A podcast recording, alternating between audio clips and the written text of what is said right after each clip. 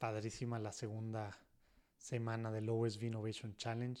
Vamos entrando más en ritmo, muchas cosas, decisiones más importantes, aprendiendo mucho como esponja, aprovechando la parte espiritual, de táctica, de estrategia y pues dándole también con todo en las relaciones para lo que Dios quiere que crezca Juan Diego Network.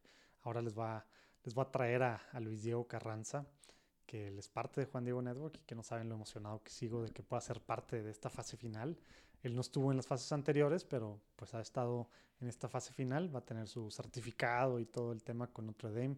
Y bueno, quería yo que viviera esta fase también. Entonces ahora nos va a acompañar. Acompáñanos.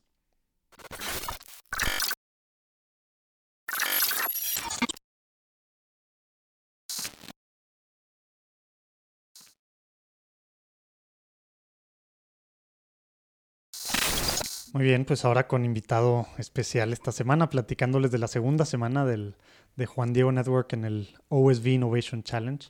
Los que no saben qué es el OSV Innovation Challenge pueden ver el, el primer episodio o el cero o el antes de la platicada que, que fue pues del caminito desde septiembre hasta ahora y pues platicamos un poco qué es Our Sunday Visitor Institute y toda esta cosa que están haciendo con Catholic Creatives. Padrísimo. Y ahora quería eh, invitar a Luis Diego, Luis Diego Carranza, quien es parte de Juan Diego Network.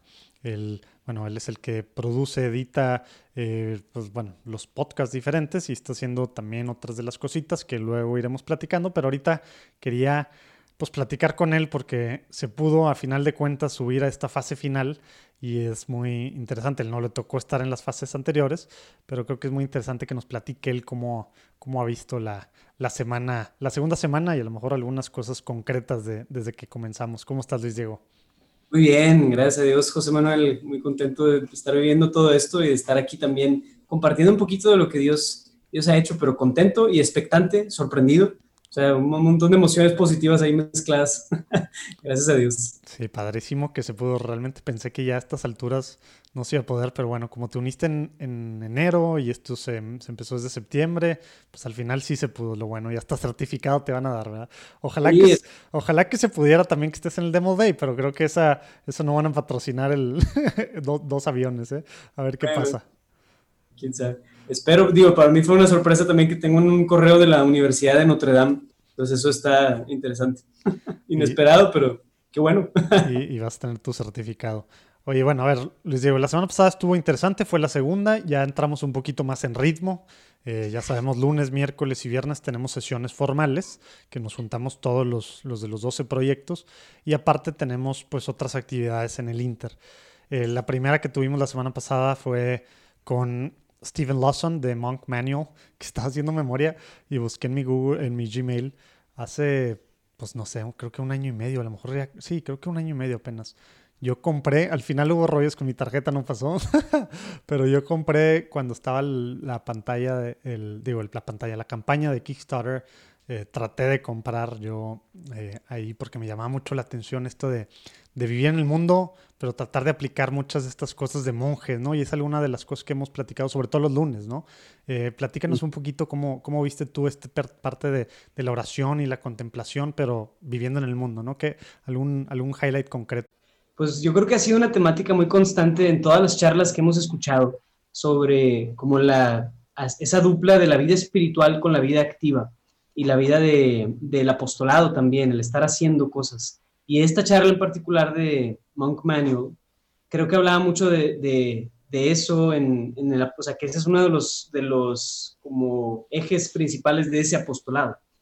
Y es algo muy especial, como el, decir que, que este creó su emprendimiento completamente girando en torno a este estilo de vida distinto y que rápido recibió una respuesta muy positiva de una audiencia que logró generar este emprendimiento alrededor de eso.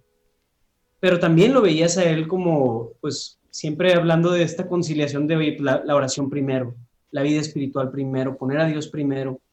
Y eso es algo que a mí en lo personal me cuesta un chorro. O sea, a pesar de que yo sé, o sea, yo lo he leído, yo lo había escuchado, yo también lo intento vivir, pero es algo dificilísimo, o sea, porque al final te gana la tentación de tener que hacer cosas, tener que avanzar en tus pendientes, porque si no sientes que te va a venir encima el mundo. Y esto, la verdad, a mí me frena muchísimo en mi vida espiritual. Entonces, no solo lo de Monk Manual, pero también, o sea, las todas las charlas, pero en particular esta de Monk Manual, sí ayudó bastante a darme cuenta de decir, a ver, o sea, ¿qué estás haciendo, Luis Diego? ¿A qué le estás poniendo atención? ¿Qué estás como priorizando? ¿Y a poco no Dios te puede cuidar, te puede suplir en todo lo demás? O sea, solo dedicas tiempos, ¿no? Y ya en lo personal, o sea, takeaway, ah, perdón, sí, sí, el personal, el personal takeaway más grande diría yo que fue como esta noción de hacer más que una oración grande en todo mi día, como decir, estos son mis 30 minutos de oración, como decir, aquí están 15, aquí están otros 20, aquí están unos otros 10 minutos, entonces lo vas como repartiendo y es más importante tener presente a Dios en todos los momentos del día que tenerlo solamente presente en este momento, este bloque grande de donde oras. Pues eso en lo personal me, me ayudó muchísimo y es lo que he estado aplicando esta semanita. Órale, padrísimo. A mí dos cosas de ahí se, me quedaron mucho de esa, de esa platicada. Uno que decía que Dios no nada más trabaja en nuestra parte, digamos, decía, estoy tratando de traducirla mentalmente así, pero la frase era que no trabaja solo en nuestra parte activa, sino en la parte negativa o pasiva, ¿no? Por eso que decías tú de que estamos siempre tratando de hacer cosas y viendo y esto el otro, como que también trabaja en la calma y en, y en, estos momentos de recogimiento y ahí es donde trabaja a veces mucho más, ¿no? Me gustó mucho esa parte. Y otra parte, con esta obsesión que tenemos pues por, por productividad, con la por, con la por, no sé qué estoy diciendo, estoy tratando de leer acá, con la productividad, esta obsesión que tenemos con la productividad, eh, pues siempre va, siempre tenemos cosas que hacer, ¿no? Y nos vamos a morir con una to-do list, ¿no? Con una lista de cosas que hacer. Y lo ponía de una forma muy así, él decía, pues hasta Jesús decía, no creo que sea bíblico, pero así lo puso él, pues nos vamos a morir y va a seguir habiendo pobres, ¿verdad?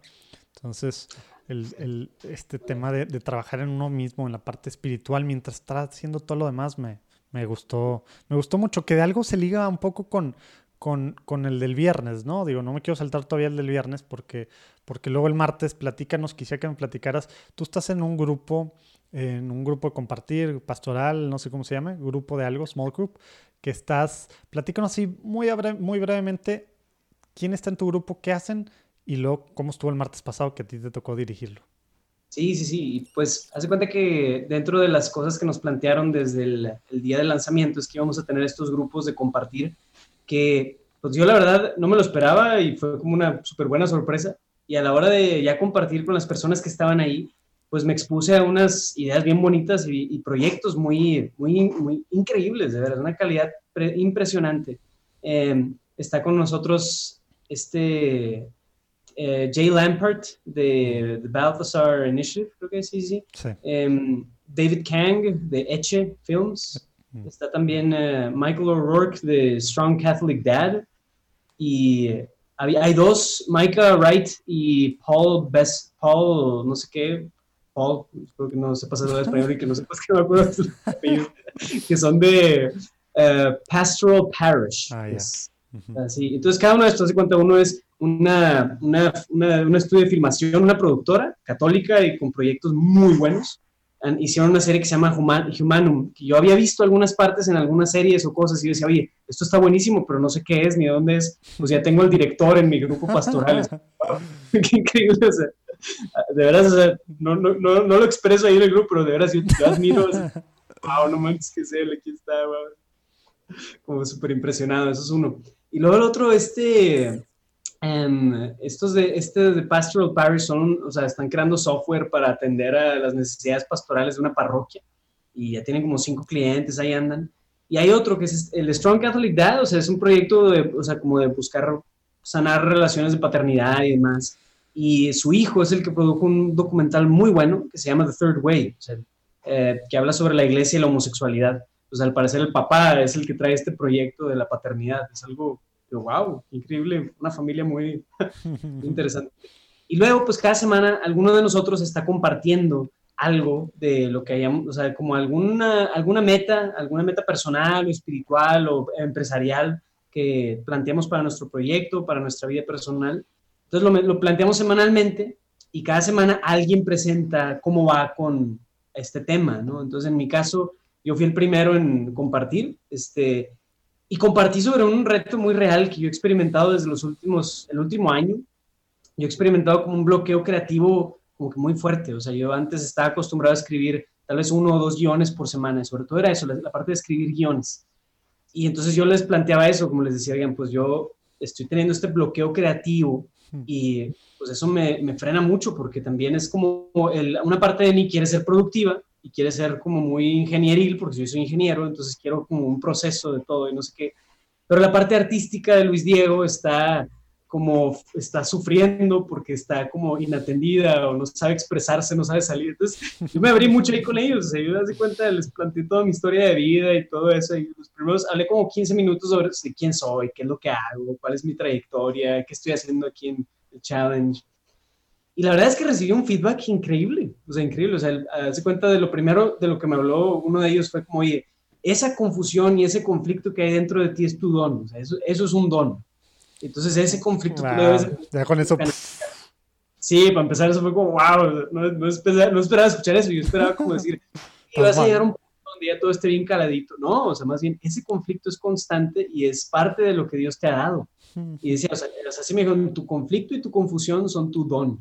Fue como, wow, o sea, ahí encontré mucha, mucha como serenidad en decir, sí, es cierto, o sea, no tengo por qué como negarme y andar frustrándome a mí mismo. Eso fue bueno. Y luego lo demás, o sea, dieron buenos tips, como de, sobre todo los que trabajan con cosas creativas, como este David Kang, el director, y Jay Lampert, así lo que me venían diciendo era como hay que, o sea, esto es como surfear, o sea, si tú eres creativo, de repente llega la, la ola de la creatividad y tienes que montarte, o sea, y si eso te hace improductivo, pues sabes que te vas a desvelar escribiendo algo o, o como plasmando algo sabes que te tienes que desvelar, pero, pero, o sea, pero está, está sobreviviendo tu parte creativa. Pero por otro lado, si hay cosas, digo, ya entrando más a detalle en eso, o sea, si hay como ciertos triggers que tú puedes crear para como despertar la creatividad, así me decían, como, o sea, uno de ellos decía como si yo me pongo a como hacer un acto bien mecánico de algo, como, o sea, como, como, no sé, doblar, doblar cosas, ordenar papeles, y ahí en ese acto mecánico, como que el cuerpo se está ocupando en algo y dejas que la mente o la parte artística se, se desbloquee y que así es como algunos de ellos han encontrado como poder conciliar eso. Pues, hay, pues todos están casados, tienen hijos, tienen vidas súper activas y todo. Entonces sí, fue como mucha, o sea, fue algo muy, muy bonito. O sea, como, o sea, fue como, yo no, yo no conocía a estas personas hace tres semanas y ahora puedo como experimentar como me entienden y yo los entiendo a ellos y puedo decir que son mis hermanos en Cristo. O sea, es algo no lo esperaba. Y eso me lleva a hacer un comentario como mucho más general de toda esta aceleradora. O sea, yo, yo, conocí el mundo del emprendimiento en el TEC, también tomé algunos cursos de Harvard y demás. Y pues no esperas nada de eso, ¿no? O sea, lo que vas ahí es a recibir conocimiento teórico de cómo manejar bien una empresa y tan tan. Pero aquí, o sea, yo me he topado con una sensación muy bonita de comunidad. Y eso es algo que yo no esperaba y que ha sido una bendición tremenda para mi vida estas últimas semanas. O sea, increíble. Entonces es una, como todo este proyecto del OSV y demás, todo, o sea, ha sido algo de veras jaw-breaking, como dirán, como jaw-dropping, o sea, ¿qué es esto? ¿Qué es, ¿Qué es esto? Es increíble. Entonces sí, esa, esa fue la experiencia del grupo de la semana pasada. Padrísimo. A mí me ha tocado en el mío todavía creo que julio, la segunda semana de julio, entonces todavía... Todavía ando pensando que, que, me va a tocar, pero, pero pues sí, esta parte de comunidad y la parte, esto, esto de hacer las cosas bien para Dios, ¿no? Como que para mí ha sido lo más importante y lo he ido recalcando en diferentes momentos, ¿no? Pero si vas a hacer algo para Dios, hazlo con toda la mano. Porque un negocio haces el business plan y haces todo el rollo y te preparas con dinero y estás yendo y tal, y, tienes un, pues estudias, te metes a cursos, tal. Temas para Dios, ah, vamos a hacer un apostolado y pues ¿cuándo lo vas a hacer? Ah, pues a lo mejor un ratito en las noches, cuando tenga tiempo, o el fin de semana, si acaso tengo tiempo, si no hay algo más que me sale, ¿verdad? Y dices, pues no, o sea, se puede hacer precisamente todo lo que sigue de, pues, estas grandes universidades, en este caso Notre Dame, para el tema de em, ser emprendedor y subir, obviamente, las posibilidades, nadie garantiza, pero subir las posibilidades de, de, de, pues, de éxito, cualquiera que sea las métricas para el éxito, pero al final es de impacto en personas, pues haciendo cosas humanas, pero siempre pegado a la parte espiritual. Eso a mí Todavía, todavía cada sesión que tenemos, yo como la de hace rato, pero bueno, esa viene en la tercera semana, digo, wow, ¿no? Realmente mucho que aprender en ese sentido y, y, bueno, pues bueno, luego llegó el miércoles, tuvimos a Stephen Abdala, Abdala que fundó We Believers hace, no sé, no quiero inventar, creo 15, 20 años, una, una empresa padrísima que se pone We, We como le dicen los, creo que son escoceses, a los, a los niños, ¿no? We de W, W, W, E, E y y luego ya Believers de creyentes. WeBelievers.com es una, es una empresa que hace muchas cosas para niños, o sea, muchas cosas desde, estamos hablando juguetes, etcétera, cómo fue estos primeros años, las, las cosas en las que la regaron, que sí hacer cosas, me, acuerdo mucho un, ejemplo que decía, que, ah, bueno, en una pregunta que yo le hice de que cuándo y cómo determinaste que eras una empresa para católicos, porque lo que hace, pues muchas de las cosas, podrías decir Christian Bookstore o Christian Toy Store o algo así, que se abre en Estados Unidos, pues ustedes saben, el panorama tremendo que los protestantes pues consumen muchas cosas así, ¿no? Y católicos pues no tanto, ¿verdad? Y, en Estados Unidos pues es el 24% de, de, la población. Y, y, me contaba, contaba como respuesta un, un, ejemplo de decía, pues no, no sabíamos cómo hacerle al principio, hicimos muchas regazones y uno fue el, el eh, cuando sacaron un kit de, de juguetes de, de los, de los dones del Espíritu. Y dice, pues el problema es que nuestra Biblia dice que son 13 y la Biblia protestante dice que son 9. Entonces teníamos los dones, los dones del Espíritu, versión cristiana, así pues en general todo lo que involucra el no ser católico, y versión católica y eran diferentes, y que pues, mucha confusión y, y, así cosas que hicieron, aclaro nomás este punto, el tema es en la traducción, ¿verdad? Hay palabras como ustedes saben, que no traducen tal cual y que significan varias cosas, ¿no? En su original, pues griego este, o, arameo, y en este caso, pues los católicos desde los padres habían muy claramente determinado, desde los padres de la iglesia, claro, muy claramente determinado que una palabra significaba dos cosas que no podían traducirse en una sola palabra, ¿no? Entonces por eso nosotros tenemos 13, ¿no? Pero bueno, así varios ejemplos padrísimos que me, me dio mucha, mucha claridad en eso. Luego yo el jueves tuve, tuve mi, mi grupo de compartir y, y que, pues, que estuvo interesante, habló bueno, le tocó a John Cannon, el Descent, que ya les he platicado eh, de él. le, tocó hablar sobre pues, temas puntuales, cada quien ahí dando nuestro punto de vista. Igual que tu sensación, Luis Diego, a mí me, como que todo el mundo hablando mucho, eh, como si ya se conocieran de hace mil años nos conociéramos de hace mucho, pero también profundo y con estos twists a lo mejor mentales, así como te lo dijeron a ti, yo me identifiqué con muchas de las cosas que, que, que estaba compartiendo John Cannon. Y las respuestas que oía yo de la gente es de que, ¿cómo? O sea, no tengo que luchar contra esto. Es, es, algo de lo que yo soy y tengo que ver cómo aprovecharlo y así como que me ayudaron mucho, no sé, padrísimo esta gente tan fregona que yo acá también tengo el mío, no lo voy a decir, pero también tengo a alguien que, que yo veía muy así por, por, la organización que él tiene, etcétera, y pues también está acá y, y bueno, pues muy, muy interesante, muy padre esa parte. También, bueno, el jueves durante la semana, antes de llegar al cierre del viernes con, con eh, Alex Jones, el de Halo App, durante la semana varias cosas que están relacionadas y que se desprenden de alguna forma. Eh, de esto, pues tuve, tuve yo, eh, digamos, cerramos ya que vamos a tener, vamos a hacer el, el podcast, o a lo mejor van a ser dos podcasts, pero al menos el podcast de His Way at Work con Juan Diego Network, que va a estar padrísimo, y el tema de empresarios con propósito. Y esto pues se liga con algunas de las otras cosas en las que estoy trabajando en, en este challenge para Juan Diego Network. También con la comunidad Amor Crucificado, una comunidad con base en Estados Unidos, pero que tiene también en español muchas cosas y demás. Vamos a hacer algunas cosas ahí padres. Y bueno, con la Arquidiócesis de Los Ángeles también tuve con la eh, directora de, comunicaciones, varias cosas que estamos viendo, con Proyecto Nairobi, algo que estamos viendo ahí cómo colaborar en temas de, pues de familia, de matrimonios, y, bueno, todo esto pues en el marco de, de este, de, pues al final relacionado de alguna forma con el OSB Challenge.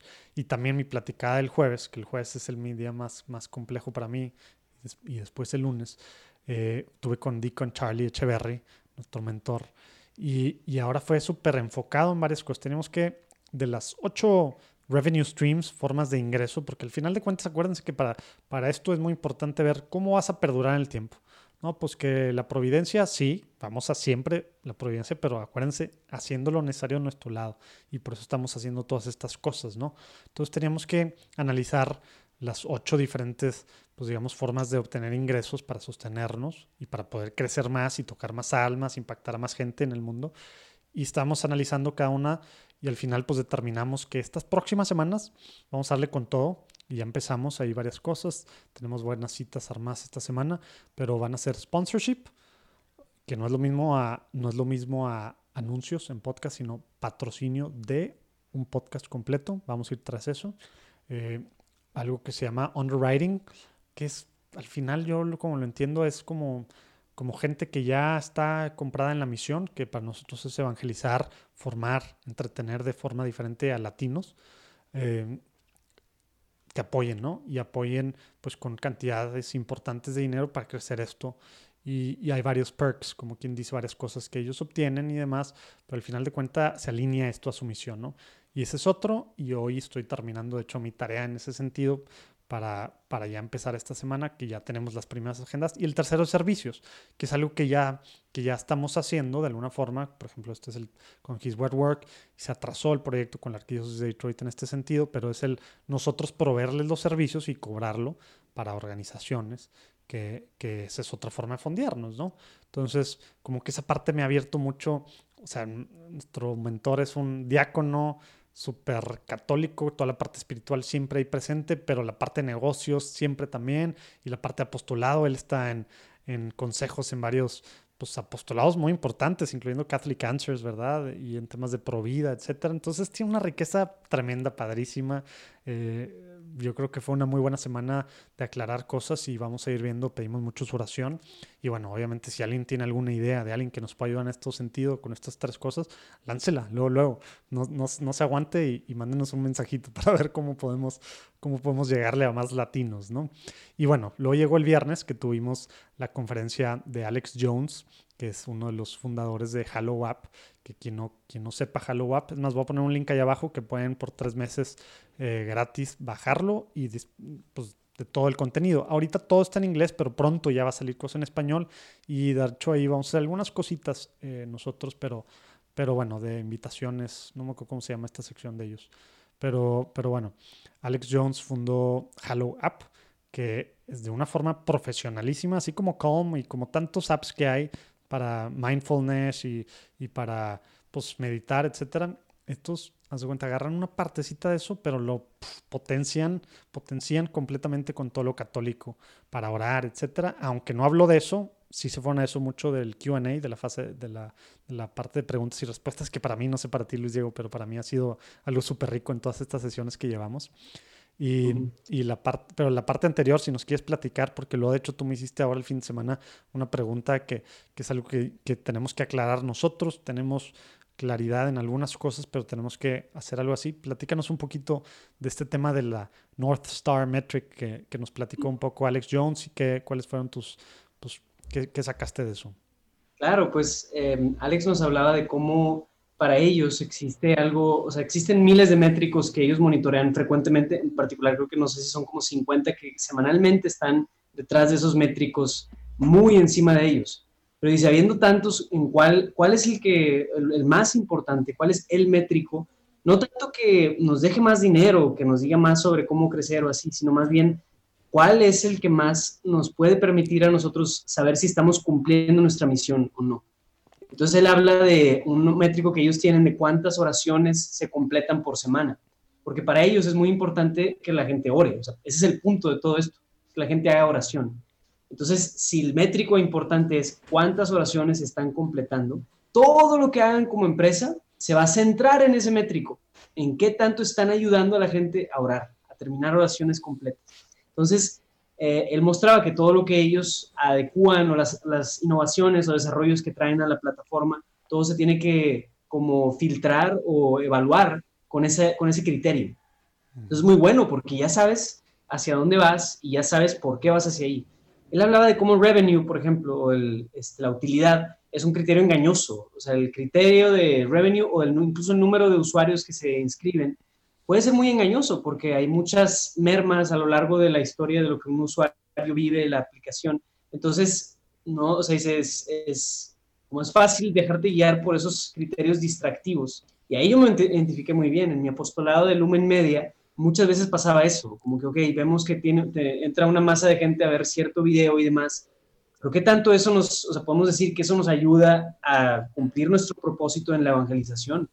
Pues la verdad es que no podemos decir que eso sí ayuda. Más, o sea, entonces, ahí en la sección de QA hicieron preguntas muy buenas, por ejemplo, proyectos que quieren hacer desarrollos software, pero quieren integrar una parte de relaciones y de comunidad. decían, ¿cómo podemos hacerle para encontrar un métrico que nos ayude mínimo a desglosar eso? Y él decía que no es fácil, esa parte de definir tu North Star Metric es un proceso de como discernimiento, por así decirlo, en el que va de la mano como establecerte, pero también ir como evaluando, viendo qué puedes medir, y tampoco yéndote por como criterios engañosos ni criterios del mundo incluso, como siempre saber que esto es algo de Dios. La verdad es que lo que más me gustó de esa plática es, la sencillez de este, de este vato, porque Halo es bastante grande, a lo que tengo entendido, es, es, muy grande. Y yo los he visto patrocinando muchos shows y cosas, y yo digo, oye, pues para patrocinar, pues ellos tienen que estar bastante bien. Pero verlo a él con una firmeza en que esto es de Dios y en que esto va de la mano de la providencia y en que lo más importante es que la gente ore. O sea, en un momento él dijo, o sea, pudiéramos estar yéndonos a la bancarrota, pero cumpliendo nuestra misión. Entonces eso es bueno. Así dijo él. Pues, obviamente no quiero, dijo, obviamente no nos queremos quedar ahí, obviamente cambiaríamos el modelo y todo, pero pues, estamos cumpliendo la misión, eso es lo que Dios nos pide. Y dices, wow, qué, qué fe y qué desprendimiento de las cosas de este mundo, eso es algo muy especial. Y ahí en esa, precisamente con esa parte que dices y, y en a lo largo de las diferentes que hemos tenido, esa parte de lo espiritual es lo primero, Dios es lo primero, la misión es lo primero, o sea, la misión a lo que estamos llamados a hacer, que en muchos de estos casos es evangelizar, el de We Believers pues era para formar y evangelizar a los niños, acá era para ayudarnos a formarnos, pero también hacer que gente ore, el de Monk Manual también hacer que gente ore, pero, pero durante el día. Eh, siempre está súper metida, aunque todos hablan de dinero, y hay muchas preguntas de revenues, de cómo obtener estos ingresos y formas y de dónde te diste esto y cuándo te lanzaste completamente y qué estrategia es esto y las métricas, todo súper profesional en la parte de negocio. La base, lo primero a lo que siempre regresan es a la, parte, a la parte espiritual, ¿verdad? Que, que eso para mí también, digo, lo voy a seguir repitiendo estas 10 semanas para, que se, para que me aguanten es algo que, que tenemos tanto que, que, aprender, ¿verdad? O sea, demasiado que aprender como latinos católicos. Claro, sí, ¿no? Y hay, hay una, como, de hecho, en, una de las, de las charlas que dieron el día del lanzamiento hablaban de, de una, una, monja que fundó varios hospitales, la hermana Cabrini, y de lo que decían, o sea, es como, o sea, se ellos equiparaban la fundación de emprendimientos y mm. proyectos de fe, orientados a fe, lo equiparaban con la fundación de órdenes religiosas. O sea, decían, esta es como la manera en la que hace dos siglos se hacían... Eran, esos eran los emprendedores de ese tiempo, exacto. exacto. Entonces ahora los emprendedores tenemos que ser igual de, de llamados a la santidad y de decir, ok, pues o sea, no puedo para nada disociar el hecho de generar utilidad y de crecer y todo de la misión, o sea, ni la misión del otro, o sea, es como tienen que ir de la mano, tienen que ser unas se desprende de la otra. Sí, porque justo en ese ejemplo hablaban mucho de cómo ella era experta en esta parte que los gringos son expertos de fundraising, ¿verdad? Y cómo iba con todos los italianos de negocios y tal, y construía esto, y traía el tema de, del dinero así, y era, pues es lo mismo, pero ahora, antes, ¿qué? ¿Cómo, ¿te acuerdas la división? No me acuerdo cómo estaba, pero, pero creo que los últimos dos siglos o el último siglo es el tiempo de los laicos haciendo pues el trabajo que antes hacían las organizaciones nuevas estas eh, religiosas, ¿verdad? Sí, sí, sí. Y, y, eso es algo que lo he visto en, todos estos emprendedores como que tienen ese común denominador, una vida espiritual muy, muy, muy fuerte. Y, yo, yo tenía cierta, tal vez, preconcepto o como prejuicio de que los americanos eran demasiado orientados hacia esto, al, puro negocio. puro negocio, exactamente. Híjole, sobre eso podíamos hablar mucho, Luis Diego. Digo, lo en Platicando en Católico, podcast, y en varias otras ocasiones. Y creo que aquí también la forma la forma en la que vemos las cosas como latinos en tema de profesional, eh, tema de dinero o no, en los apostolados, etcétera. Creo que tenemos, obviamente, hasta cierto punto, mucho que aprender, mucho que aprender de los americanos, de los gringos. Eh, pero bueno, ese es tema de otra plática. Esto iba a ser cortito, ya se fue para largo. Muchas gracias por acompañarnos y pues bueno, nos vemos la próxima semana para que les platiquemos de la semana 3 del Juan Diego, eh, del OSV Innovation Challenge y de cómo Juan Diego está caminando aquí. Muchas gracias, Luis Diego. Sí, no, pues muchas gracias, José Manuel. Ahí estamos dándote updates de las siguientes semanas y pues ahí estamos al pendiente. Dios los bendiga, amigos.